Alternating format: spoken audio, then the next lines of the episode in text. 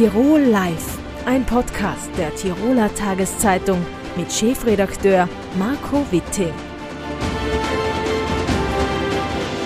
Vor 25 Jahren war er Zweiter auf der legendären Streifen. Jetzt ist er bei mir im Studio. Herzlich willkommen, Peter Rehack. Hallo, Christi. Lieber Peter, du hast äh, nur durch uns erfahren, dass du äh, ein kleines, aber feines Jubiläum hast. Äh, vor 25 Jahren Platz zwei bei der Kitzbühel-Abfahrt. Wenn wir dich daran erinnern, was kommen da für Bilder bei dir hoch?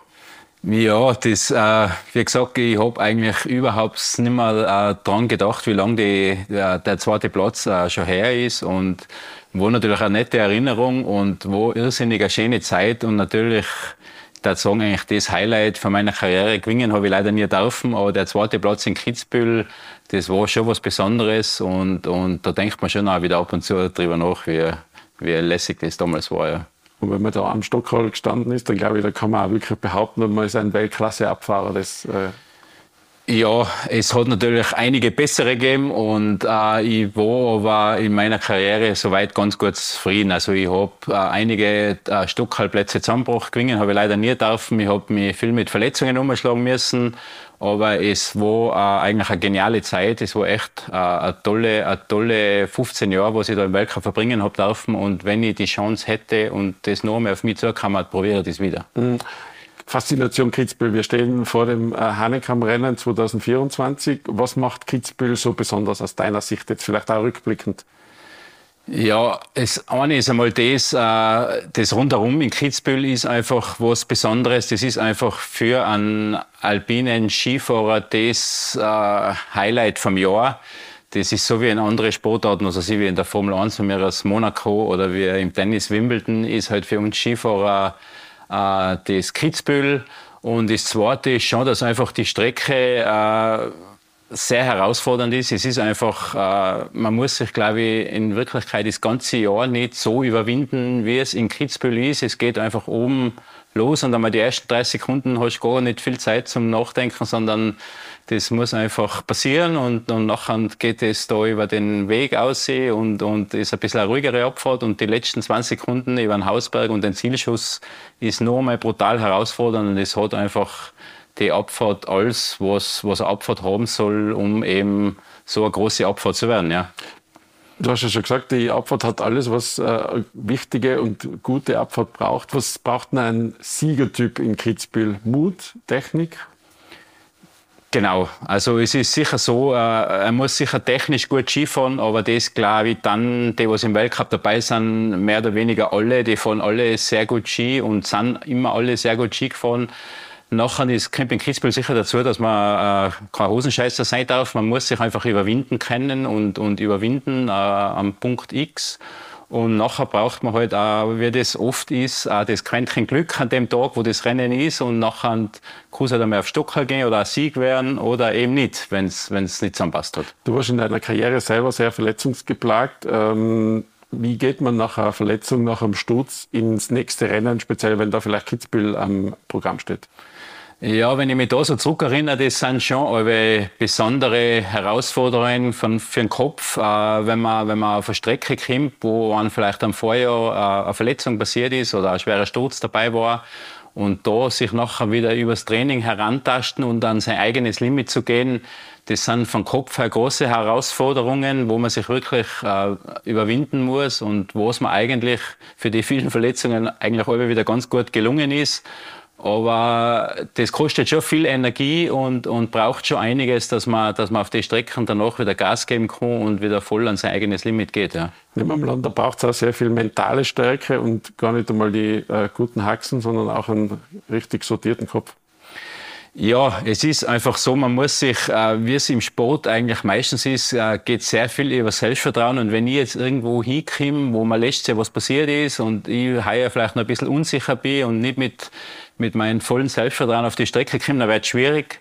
Wenn ich mal im, im Laufe des Sommers und Herbstes über das Training das Selbstvertrauen wieder erarbeiten kann und vielleicht davor die eine oder andere gute Abfahrt schon gefahren bin, äh, ist es ein bisschen leichter. Aber es ist einfach wirklich äh, im Spitzensport der Kopf irrsinnig wichtig, dass man am Tag X einfach das hundertprozentige Selbstvertrauen hat, dass man einfach die Leistung, was man drinnen hat, auch bringen kann. Wie sehr würdest du sagen, hat sich die Abfahrt, äh, der Abfahrtssport, die, äh, der Skisport in den vergangenen 25 Jahren äh, verändert?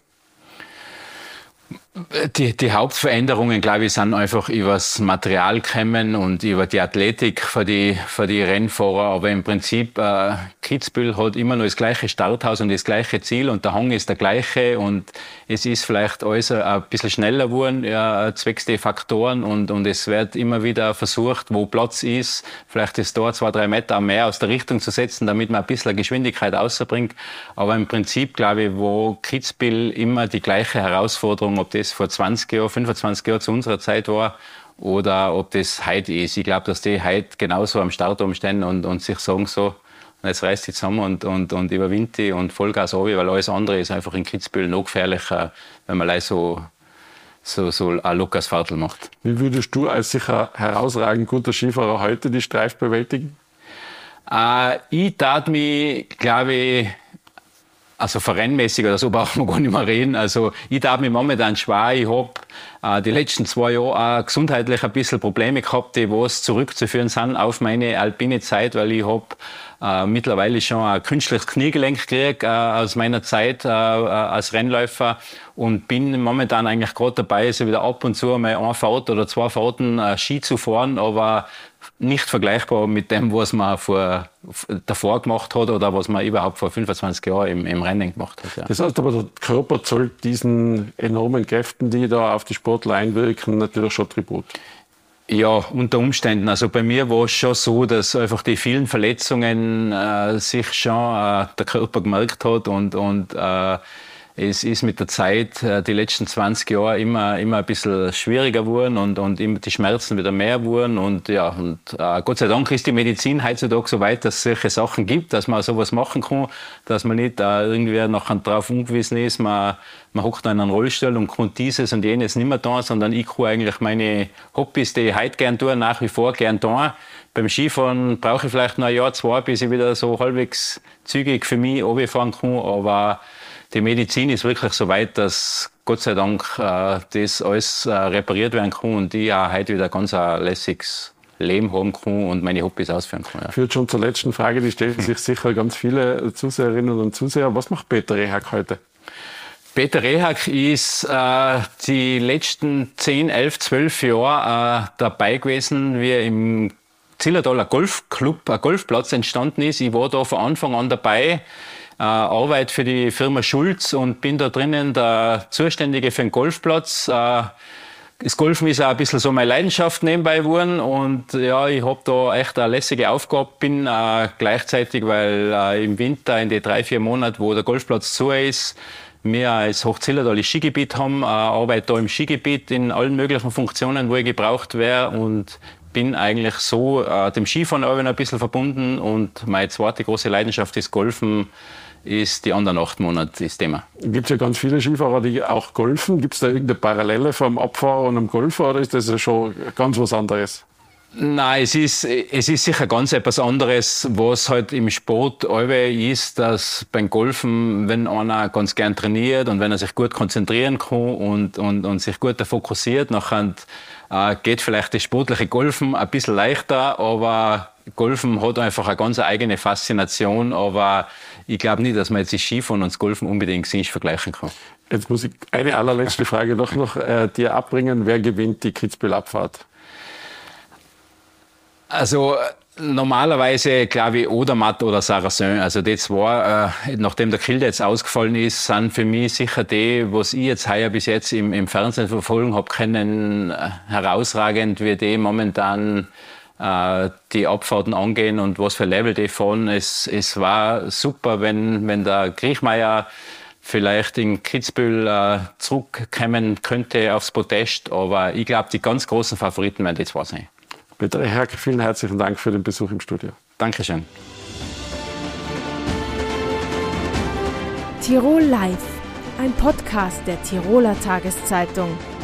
Das Video dazu sehen Sie auf tt.com.